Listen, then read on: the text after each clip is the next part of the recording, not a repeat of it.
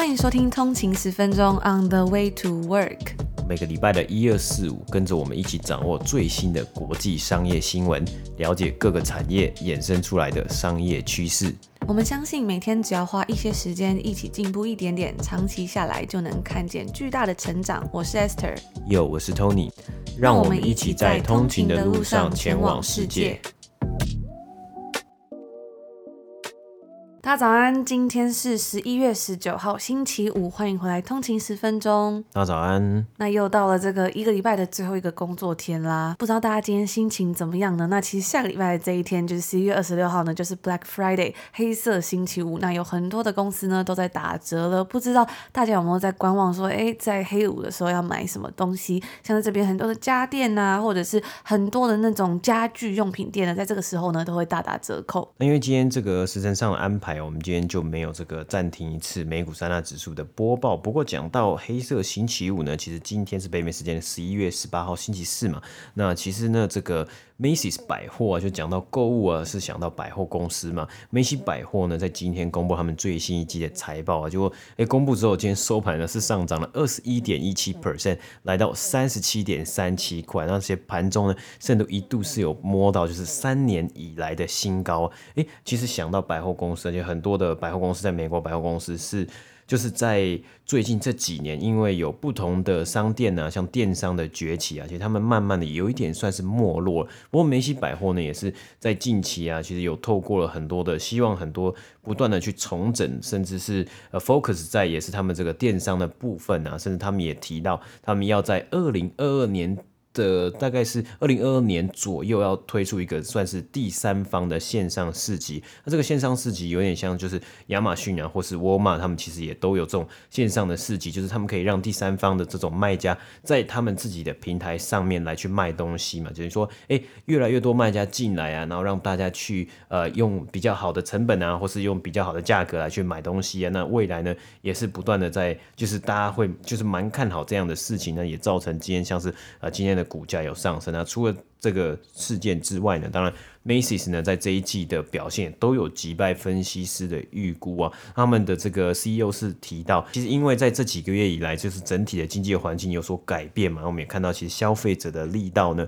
消费的力道也算是还蛮强劲的。当然，同时 supply chain 的问题，就是供应链的问题呢，可能还是会来去影响着 Macy's 啊。那这一次的财报季，我们是看到。很多公司，他们当然有提到 supply chain 就是供应链的问题，但是呢，其实有的公司是成功的，算是有点呃 alleviate，有点减轻了他们。呃，对于这样供应链问题的依赖，或是供应链问题对他们公司造成的影响，但相反的，有的公司呢，其实还是深受这样子的这个港口大堵塞的困扰。对啊，那说到这个百货公司啊，我觉得在台湾逛街的时候，好像会觉得说，其实百货公司还是算是一个蛮热门的选项，或是在每年周年庆的时候都会看到很多人呢、啊，或者要去补货啊，或者是每次周年庆的时候都会看到非常非常多的一些广告活动嘛。不过我觉得在这边的百货公司真的会有一种好像有点没落的感觉，不管。是像我们之前有跟大家分享过这个 Hudson Bay 嘛，The Bay 就是在加拿大这边也算是一个非常老牌的百货公司。每次进去逛的时候呢，都会觉得有一种哎，怎么很冷清的感觉。甚至之前刚 reopen 的时候去逛的时候，还它那个电梯还整个没有开，就是它的电梯呢，它就写说哦，这个电梯它只作用成一个楼梯，就是你要用走的，反正就是真的还蛮好笑的。不过呢，也有像 Nordstrom 这种比较年轻一点的百货公司，他们也是跟 Macy's 一样，就是在一直想方设法，像是比如说跟各大品牌联名。做一些 pop up store，就是比较临时一起联名，在他们百货公司里面的一些实体柜位，跟一些比较流行的电商品牌这样子，我觉得也蛮有趣的。那另外像是梅西百货，在每年圣诞节的时候也会有这个游行嘛，就是会有很大的气球啊，跟人偶这样。因为去年是疫情的关系嘛，所以就是比较没有那么盛大。不过今年很期待他们会有怎么样一个活动，我们之后呢也会来继续跟大家分享。那今天是礼拜五嘛，也就是我们每个礼拜的免费集数，但是呢，其实我们在每个礼拜一、二、四也是有节目的哦。如果想要收听关于更多国际新闻，或者是商业新闻，以及美股公司的一些介绍啊跟分享的话呀，也欢迎可以开启我们的订阅，在每个礼拜一、二、四的通勤时间，跟我们一起前往世界。那现在 Apple Podcast 呢也有两个礼拜的免费试听，欢迎大家可以赶快点击订阅，立立即开启收听。如果是非苹果用户，或者是没有升级到最新的 iOS 啊，或者是想要用一些不一样的平台的话，也欢迎可以订阅 Patreon，那里面的内容是一样的哦，就可以一样收听到我们每个礼拜的订阅内容节目。更多的福利啊，像是每个月的抽书活动，以及其他的专属订阅 VIP 福利，也欢迎点选我们的 Show Notes，里面有详细的介绍。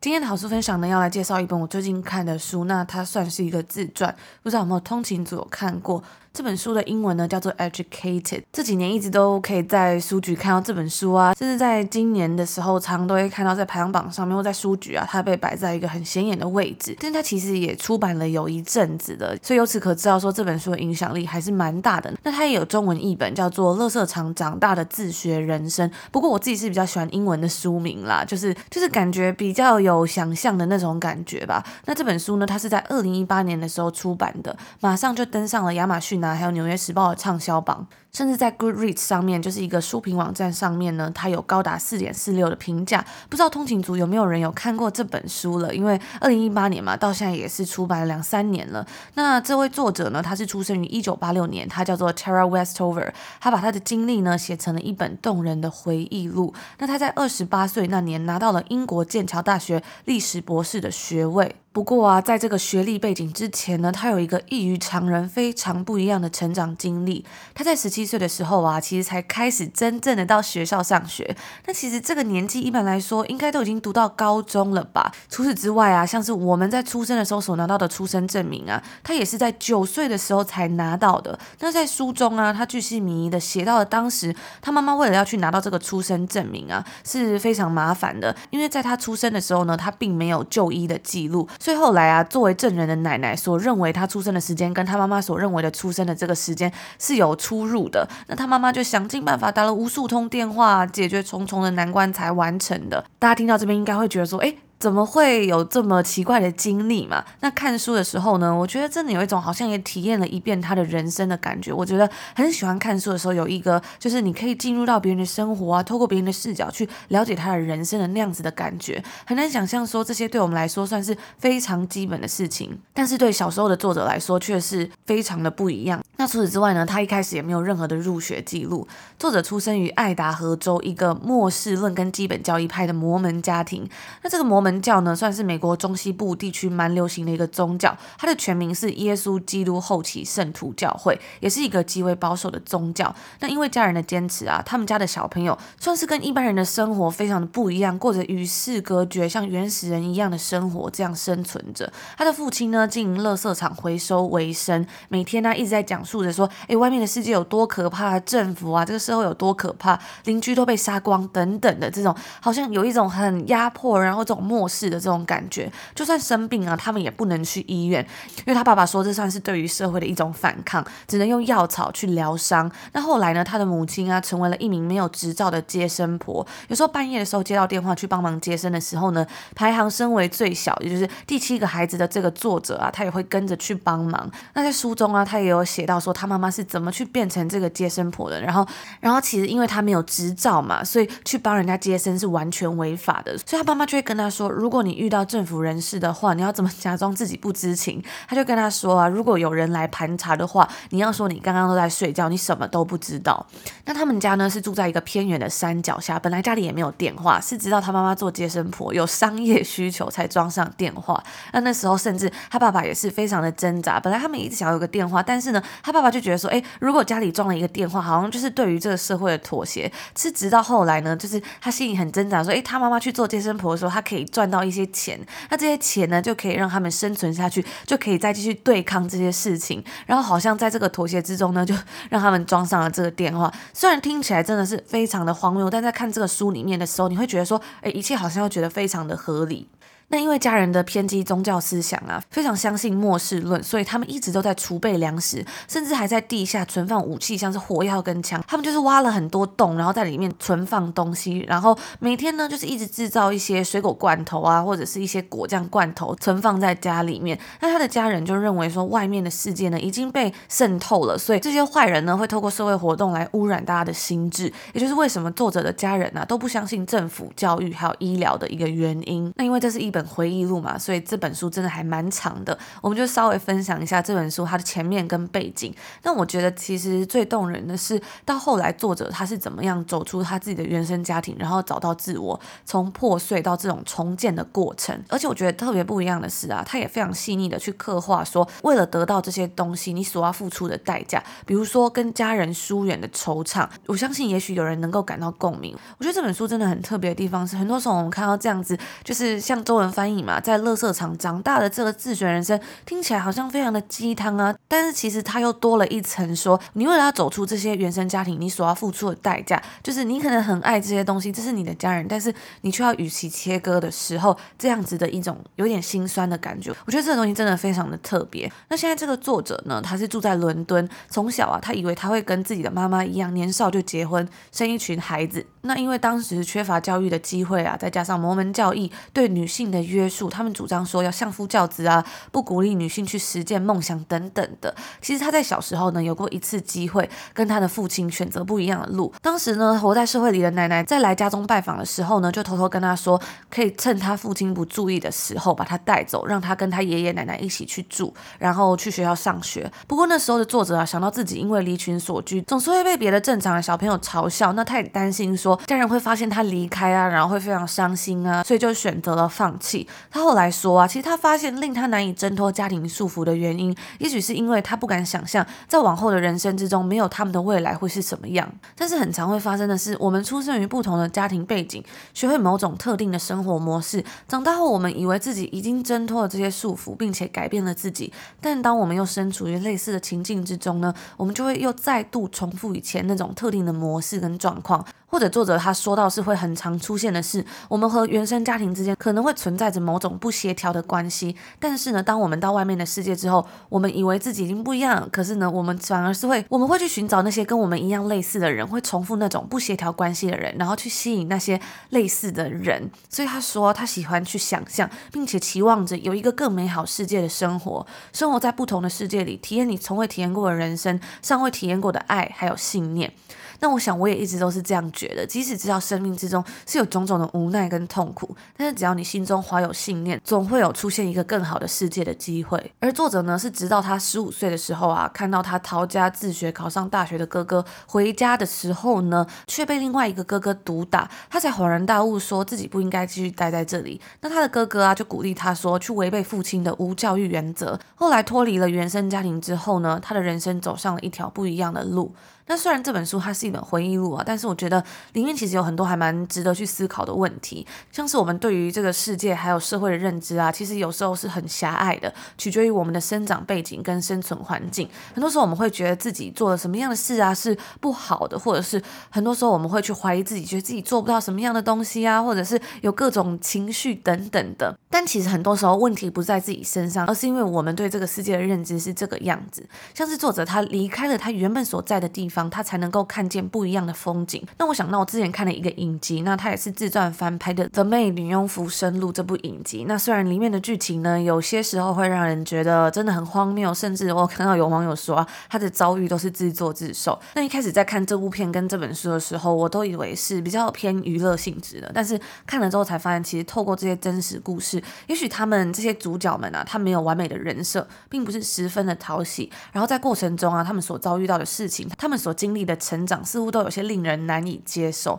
但其实真实的人生可能就是这样不按牌理出牌。而身为观众的我们，如果能够从故事之中得到一点勇气啊，或者是看到一些不一样的风景，然后在自己的人生之中，当遇到类似的状况的时候，能够得到一些不一样的启发，我觉得那才是最珍贵而且最重要的。那虽然也有网友会觉得说，像《The 妹》这部片里面就是剧情很荒谬啊，怎么会发生这种事啊？像是如果有看过通勤族应该就知道，他那时候去帮一个有钱人打扫的时候，他就在人家。家里就是开启了自己一个人的派对啊，在里面喝酒，甚至他就是约了网友在这个有钱人家里面见面嘛，就是真的是一个还蛮荒谬的事情啊。但是我记得那时候我在看到 Netflix 的高层在分享到他们的一些策略的时候，他就讲到这部片啊，其实它里面的东西呢是很能够打中不同族群，让他们拥有共鸣的。那就像另外一部影集 Shameless 一样，就是它里面的剧情真的是很荒谬嘛，但是因为不同的阶层啊，不同的生存背景，其实很多时候他们会做的事情真的是不一样。所以我觉得有时候能够就是去试图去理解不同的族群，然后然后可以透过这些东西去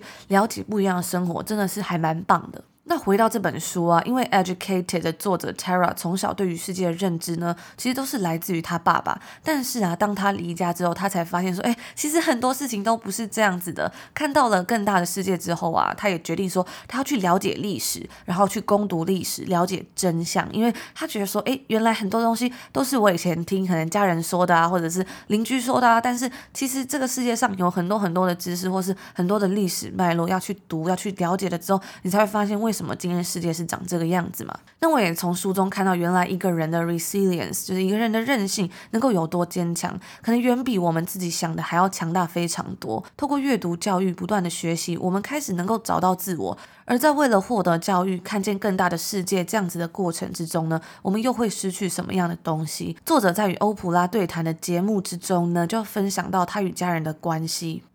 You can love someone and still choose to say goodbye to them.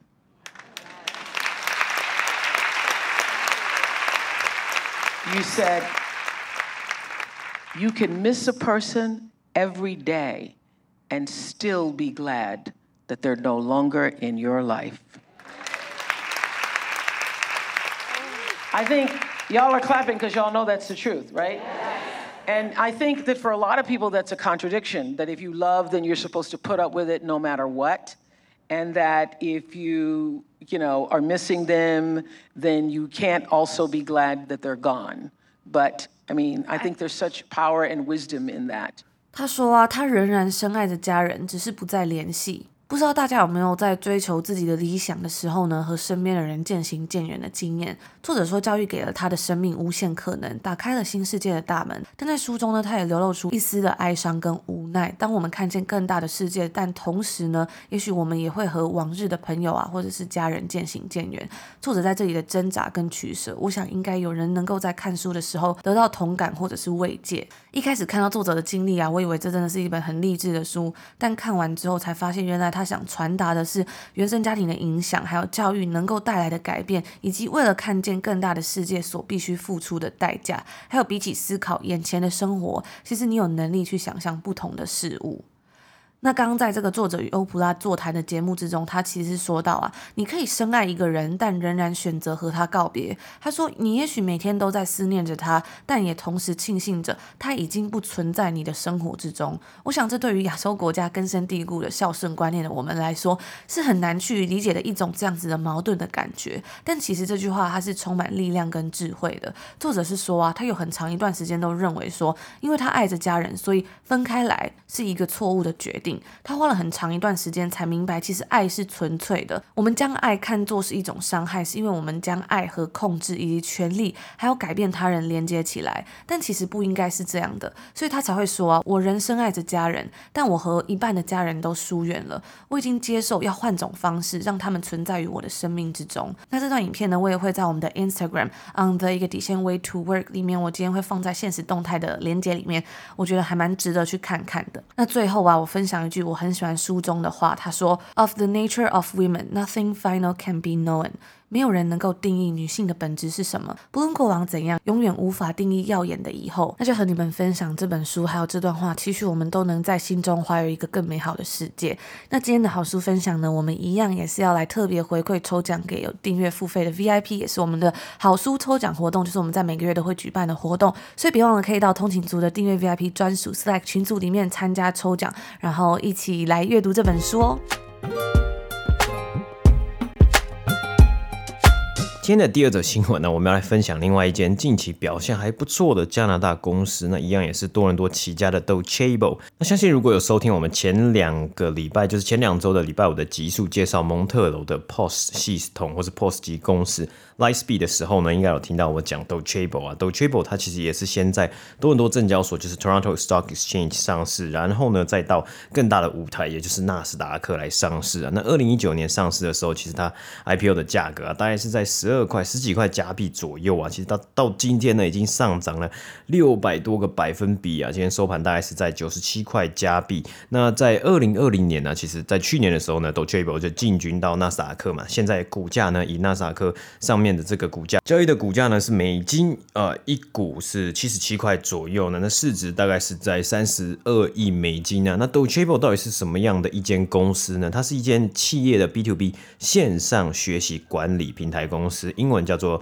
LMS Learning Management System。 那简单来说呢，就是在公司里面呢，其实有很多你需要学习、你需要做训练的时候嘛。举例来说呢，公司新进的人员呢，他要 on board，他要 orientation，他要做新人训练。那以往最常见在疫情以前呢，就比如说，哎，哎，今天有一个新人进来了，那我们呢，我们这个 team 就指派一个人，或是主管，你的主管，他会把简报啊，会把要学的东西啊，要教的东西啊，都整理起来。然后呢，可能哦，你进来的前几天呢，我们就是在办公室啊，或者就在会议室里面一对一从头开始教嘛。那这样的问题在哪里呢？因为呃，你是不是又多花出了一些时间在做训练？那如果今天不止一个新人进来，或是这一段时间呢，有好几个人进来，那他每一次分不同的批进来，或是不同的时间进来的时候呢，你又要多花一两个小时来去教他，来去给他做这个简报的训练啊之类的。那接下来另外一个问题又来了，就是疫情来了。大家都在家里上班，你只能用 Zoom 啊、做这个 video 的这个视讯会议做训练啊。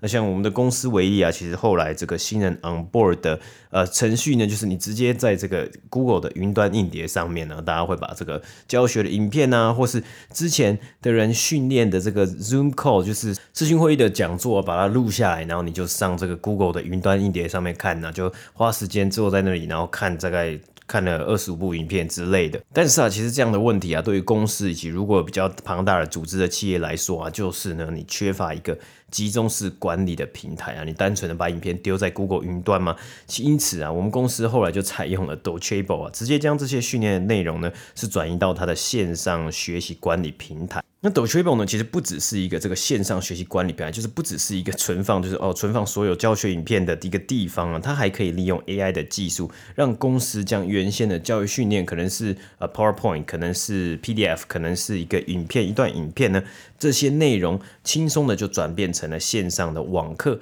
然后再搭配你的分析工具啊，主管或是要看分析的呃呃团队的成员呢，你可以去了解哪一个部分的训练效率比较差，需要改进呢？那这个技术呢叫做 Docebo 的 Shape，那将内内容变成网课，也有数据显示出来，其实当你要做一个小时的训练内容的时候，你可能要花上一百个小时去做，去优化它。或许啊，其实不不用这么多，但是大家应该可以 get 到那个 idea。那但是呢，其实这也是现在很多科技公司啊，或是他们科技公司推出的软体和技术，希望达到的目标，就是你要省下客户宝贵的时间，然后让这些客户呢，这些团队之中的成员 focus 在专注在更重要的事情上面啊，例如做决策等等的。那我们自己在做 podcast 的时候，在做这个 podcast 内容的时候，当然也会知道啊，其实你要做出一定时间，可能三十分钟的节目内容啊，当然不是只有做花三十分钟就把它做好了嘛。你有后置的时间，你有先前准备的时间呢，其实这也都不可少嘛。那 Docebo 呢，其实在最近也公布他们最新一季的财报啊，那也有提到他们的这个现有的。合作客户啊，是从两千多间公司提升到了最新一季是超过了两千六百间公司啊，等于说他们的这个新的客户呢是不断的在增加，其中还包括了他们跟视讯会议软体公司 Zoom 来签约，要来帮忙他们来整理他们的线上的学习的平台啊，还有他们的学习内容啊。另外呢，还有像是跟美国连锁奢侈品百货公司 Neiman Marcus 合作，那想想其实很多零售店的员工也是需要教育训练的嘛。我记得我以前打工的时候，也是就是坐在那个就是呃休息室里面，然后用很旧的电脑，用很旧的系统看很破的影片呢，然后还要回答这个问题啊，问题有时候会 load 不出来。因此，我认为其实这个市场呢也是有机会被重新去 disrupt 的。你看看像是呃这种百货公司啊，或是呃不同的连锁店、零售连锁店，它有这么多的员工要训练，有这么多的。假期的这个临时的 holiday 的员工，我们看到新闻呢，包括我们呃昨天有分享，在昨天的订阅内容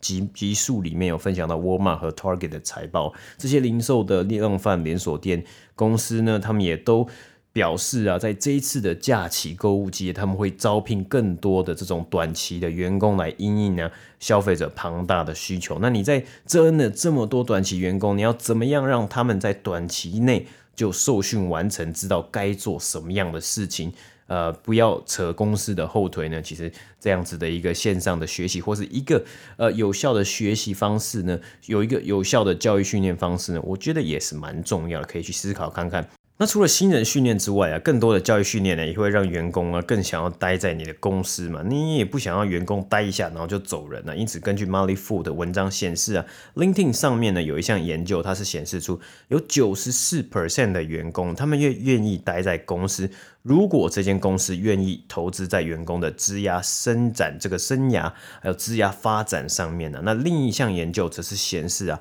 如果这些公司呢，他们一年花在员工训练的投资，平均每个人超过一千五百块美金的话，可以产出多二十四 percent 的获利啊，就是诶，你投资在员工身上，员工回报给你啊，或是他更呃更知道自己要做什么，所以生产力提高了，也帮助公司赚更多的钱。那另一个我觉得有机会的地方呢，其实。在于不只是内部的这种员工训练啊、教育训练啊，可以也在于对客户的训练。因为我们现在有看到越来越多的 SaaS 公司嘛，软体当做服务啊，但是诶，你还是到最后操作这个软体的，大部分还是会有人在背后操作，或是我客户买了这些软体，我需要去。学习嘛，你要教客户怎么使用这些软体啊。如果哇，好开心哦，我就买了你的服务，我知道我要用你的服务，但是我发现诶，很难使用，很难上手。那你这间公司卖这个服务的公司，你 account manager 呢也会有接不完的请求啊。因此这时候呢，有一些有用的资源可以去使用，那随时存取也是蛮重要的。那我觉得呢，其实这个呢也有可能是 Docebo 的机会啊。那加上其实 Docebo 也可以跟 Google 啊、Salesforce 的 CRM 啊，很多不同的呃线上的云端系统能整合啊，让整体的团队呢更有效率。那 Docebo 呢？我们刚刚讲到，他在上周是公布了最新一季的财报嘛？他这一季呢，营收成长六十八 percent，来到两千七百万美金。那从今年开始啊，到截止九月底，也就是总共今年九个月呢，他们的 Annual Recurring Revenue 呢，就 ARR 年度经常性收入啊，是首度的超过累计超过了一亿美金啊。那获利的部分呢，是缴出了每股盈余零点零二块，高于分析师预估的每股亏损零点零五块美金。那其实以营收来说的话，相对来说，其实呃还是一个就是可以去成长的一个很大的空间嘛。就营收这这一次呢是有两千七百万美金啊，但是呢，其实这个市场是很需要就是被 disrupt 嘛。那 Docebo 呢也算是在这种线上学习管理平台里面呢，它现在也算是一个蛮有名气的一个公司嘛。包括它的股价在过去一年呢是上涨了非常非常的多啊。那它 ARR 也可以超过一亿美金，这表现也是非常不错的。带来代表说，哎，未来几年它可能整个整个这个呃交易的价格啊，整个它的卖的这个平均的价格，平均每一个客户的价格呢，是有机会会来再来上升的。那我相信啊，其实，在疫情之后啊，应该还是会有许多公司会需要这样子的学习系统。那 Docebo 呢，也逐渐他们在刚刚讲到，在市场上要取得声量啊，还有呢，在市场上取得逐渐取得市占率，所以也是一个非常值得期待来关注的公司。看他们到最后呢，会达到什么样的程度？会不会这市场呢，会不会逐渐来接受需要这样子的软体？还是大家呃就觉得没有差？那以上呢，就是今天第二则新闻的播报。